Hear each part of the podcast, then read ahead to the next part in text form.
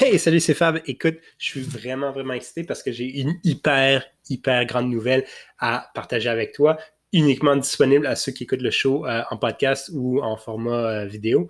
Euh, je lance aujourd'hui une communauté inofficielle secrète de marketeurs qui parlent français.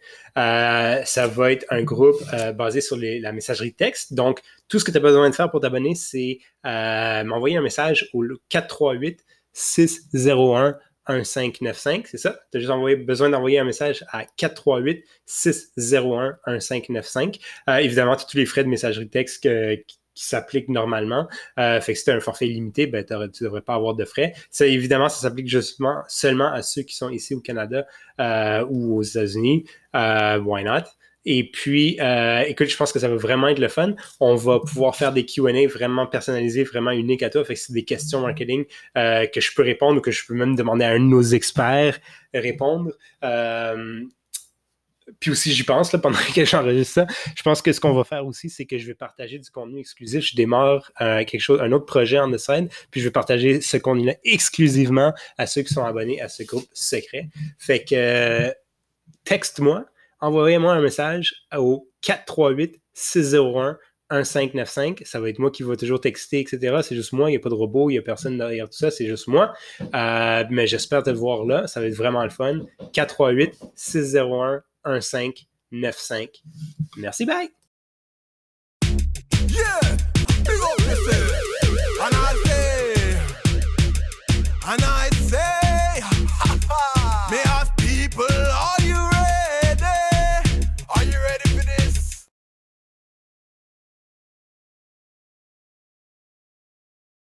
Euh, j'ai un invité super extra spécial aujourd'hui, euh, Monsieur Thomas Dano, super expert en marketing numérique. Salut, ça va bien? Ouais, toi? Yes. Fait que Thomas et moi, on s'est rencontrés euh, il y a des millénaires quand on travaillait chez Abdino ensemble. Nos vies ont pas mal changé depuis. Mais euh, fait qu'écoute, merci beaucoup Thomas d'être euh, d'être ici avec moi ce matin on pensait un peu plus tôt que d'habitude parce que j'ai quelque chose h pile. Euh, fait que tu voulais nous parler un peu aujourd'hui de marketing numérique euh, dans l'ère post, euh, post-COVID. Fait que comment tu vois ça, comment ça se passe, euh, qu'est-ce que les marques devraient faire? Bien sûr, ça va, à mes yeux, changer quand même beaucoup de choses pour plusieurs raisons. Le monde, là, sont beaucoup plus habitués de magasiner en ligne. On pense qu'avant, au Québec, on avait un léger retard sur le, magasin, sur le magasinage en ligne, mais là, je veux pas, comme tout le monde était pogné chez eux, tout le monde a commencé à plus les magasiner en ligne. Les entreprises aussi ont commencé à comprendre, bon, ben, si on va en ligne, qu'est-ce que ça implique? Il y en a plusieurs qui ont démarré leur boutique en ligne. C'est comme tous les restaurants qui sont virés sur un dizaine, puis tout d'un coup, tout le monde faisait du e-commerce. Je pense que ce changement-là va quand même euh, changer un peu la mentalité des gens en relation avec le e-commerce. Peut-être mhm. qu'il y en a, là, c'est des, présomptions, peut-être qu'il y en a qui, étaient, qui trouvaient ça moins personnel ou qui étaient moins comme Ah, mais j'aime mieux aller, en magasin. Ben là, vu qu'ils n'ont mhm. pas eu le choix de s'adapter et faire vraiment des, transactions chez les, chez les commerçants locaux, ben d'après moi, ça va changer un peu cet aspect-là. C'est même chose comme les épiceries, je veux dire, ça n'a pas rapport. Là. Les épiceries, avant, comme moi, ça fait quelques mois avant, je faisais de temps en temps mon épicerie en ligne il y avait de la promo, de la promo, genre, ils donnaient 100$ de carte cadeau à chaque fois que tu t'achètes quoi sur l'épicerie en ligne. Tandis que maintenant, je veux dire, ils sont bookés pendant des semaines. tu sais. Tu vas sur le site, tu essaies de choisir une plage, puis il n'y en a juste pas, tu es comme bon, ben, OK, je, reviendrai plus tard. C'est juste ça. C'est sûr, les gens ils vont recommencer à, moins consommer en ligne que ce qu'ils faisaient là, mais quand même, un coup, tu as essayé un service, tu veux, veux pas, tu as bien plus de chances de le réessayer par le futur que si tu l'aurais juste pas essayé. tout cet aspect-là, je pense vraiment que ça va, euh, ça va changer ça. Ça va changer beaucoup. Ouais. Puis, puis tu vois-tu que il y a des marques qui traînent encore un peu là. C'est sûr que là, c'est tout s'est passé super rapidement. Que il y en a peut-être qui étaient déjà mieux, euh, mieux placés pour, pour faire de quoi, mais euh, est-ce que tu vois qu'il y, a des compagnies, encore des entreprises qui traînent un peu la patte encore, puis ils ont encore besoin de s'améliorer? Ben, c'est sûr, je t'avouerai que j'ai pas, pas tant fait de regarder des compagnies spécifiques, passer de les, nommer comme ça, mais il y en a, je me demande si rendus là, ils vont se dire, bon, mais j'ai passé la vague, ça vaut pas la peine. Ou s'il y en a qui vont dire d'un coup que ça réarrive, comme là, je ne suis, pas expert en, maladie, mais d'un coup, ça réarrive en automne. Est-ce que je me prépare pour l'automne? Est-ce que je me prépare pour la deuxième vague? Peut-être qu'il y en a qui vont avoir cette mentalité-là, ou tout simplement qui vont dire, bon, ben, peut-être le temps. Là. C'est en deux mois, ils n'ont pas fait le switch. C'est sûr, les très grosses compagnies, je comprends, ça peut être vraiment complexe. Mais les PME, si on n'ont pas fait le switch en deux mois, ça se peut aussi qu'ils le fassent juste jamais puis qu'ils oublient ça. Là. Ben, c'est ça. Puis je pense que le risque dans tout ça, c'est que euh, le risque dans tout ça, c'est qu'il y, a du monde qui se dit Ah ben c'est temporaire, puis le monde va retourner en, en, le, monde va retourner à la normale bientôt, puis il décide de pas trop investir. Mais ce que tu dis, en fait, c'est que euh, peu importe qu'il y ait une pandémie qui revient en septembre ou quoi que ce soit, ou qu'il y ait une autre maladie qui arrive, c'est surtout le consommateur qui va changer un peu d'habitude finalement. Ben ouais. Puis même au niveau, euh, c'est intéressant, tu continuer à, aller en ligne, c'est vraiment, tu comme trouver de l'information sur une compagnie en ligne. Je veux dire, avant, peut-être tu appelais ou tu allais sur le site web, mais tu sais, le site web est tu pouvais appeler puis c'était ouvert, mais là, durant la pandémie, tu t'attendais que le site web, OK, est-ce que vous livrez? Qu'est-ce que vous livrez?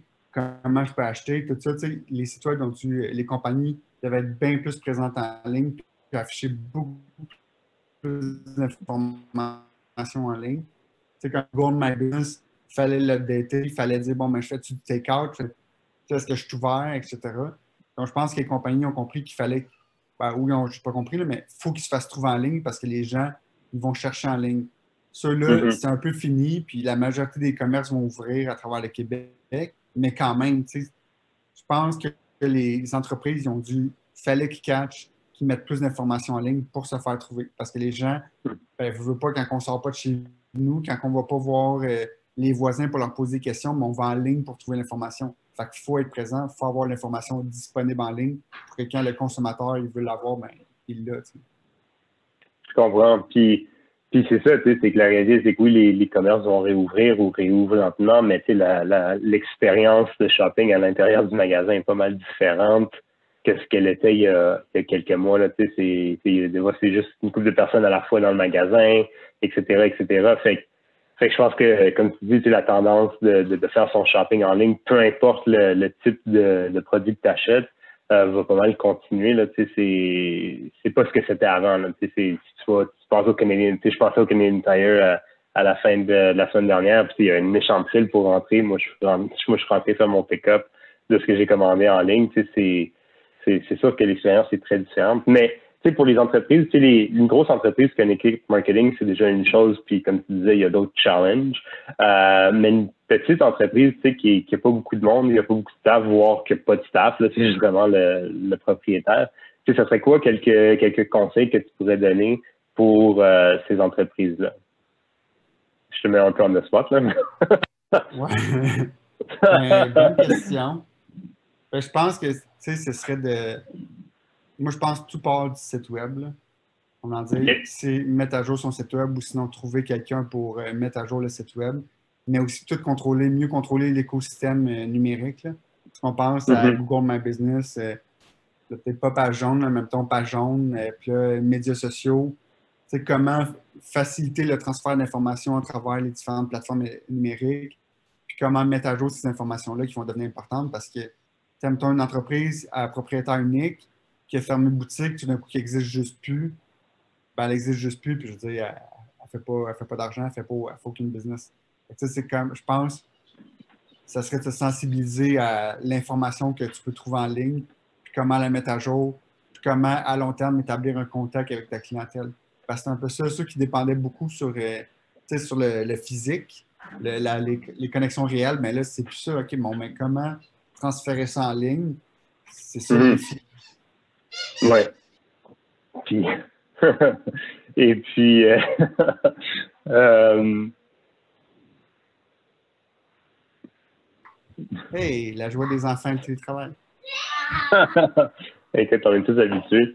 Euh, fait que, qu'est-ce que je veux dire? Oui, c'est ça, tu sais, c'est aussi de, pouvoir, évidemment, mettre à jour son information, comme tu disais, sur Google My Business, puis, puis sur Facebook, puis toutes les places où tes consommateurs sont, mais c'est aussi de donner d'autres places où pouvoir communiquer, genre euh, Facebook Messenger, WhatsApp, tant ou quoi que ce soit.